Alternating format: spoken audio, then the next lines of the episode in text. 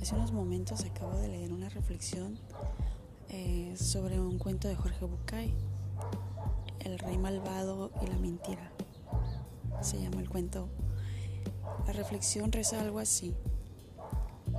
No tiene mayor probabilidad ningún hombre de caer en una mentira que aquel que desearía fuera cierta.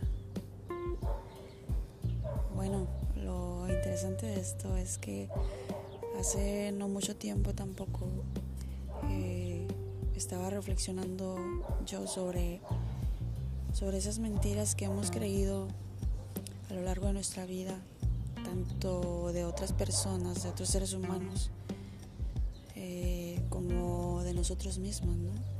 Y estaba reflexionando de tal manera que llegué a una conclusión, ¿no? ¿Qué tanto yo me he creído esas mentiras de las que se habla? O sea, imagina, ¿no?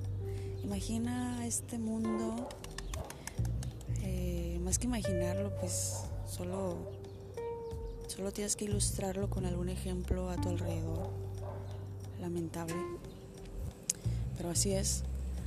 Eh, donde, donde estos seres humanos son lo que otros dicen, ¿no? Donde te creíste, qué tanto te has creído lo que se dice de ese ser humano, En el peor de los casos, qué tanto te has creído